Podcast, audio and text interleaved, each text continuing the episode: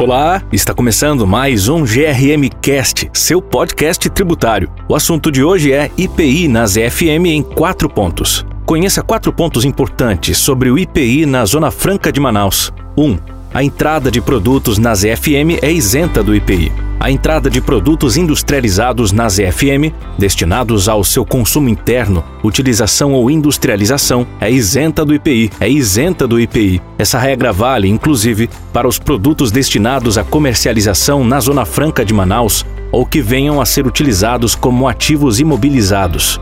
A isenção deve ser aplicada também na remessa de produtos nacionalizados para as FM, desde que sejam destinados às mesmas finalidades acima indicadas. A remessa de produtos para as FM deve ser realizada com suspensão do IPI, a qual será convertida em isenção quando os produtos efetivamente ingressarem na região. 2. A importância de produtos pelas FM é isenta do IPI. A importação de produtos estrangeiros pela Zona Franca de Manaus é isenta do IPI desde que sejam destinados ao seu consumo interno ou industrialização nessa área. O imposto será devido, contudo, caso as mercadorias importadas saiam das FM, com destino a outros pontos do território nacional, sem que sejam ali industrializadas. 3. Os produtos fabricados nas EFM são isentos do IPI. Isso significa dizer que o produto produzido no Polo Industrial de Manaus, conforme processo produtivo básico próprio e projeto aprovado no âmbito da SUFRAMA, sai das FM com destino a outros pontos do território nacional com isenção do IPI.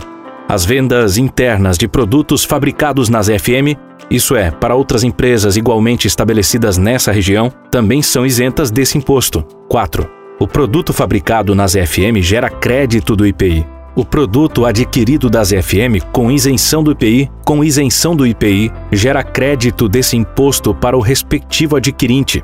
O STF reconheceu que a isenção do IPI, prevista na saída do produto fabricado nas FM, não impede o aproveitamento de créditos decorrentes da não cumulatividade desse imposto. Crédito é calculado com base na alíquota que seria aplicável conforme a tabela do IPI. Por hoje é isso. Espero que você tenha gostado. Segue a gente nas redes sociais no ADVGRM e acesse o nosso site grm.com.br para ler mais conteúdos sobre esse e outros assuntos. Muito obrigado e até a próxima!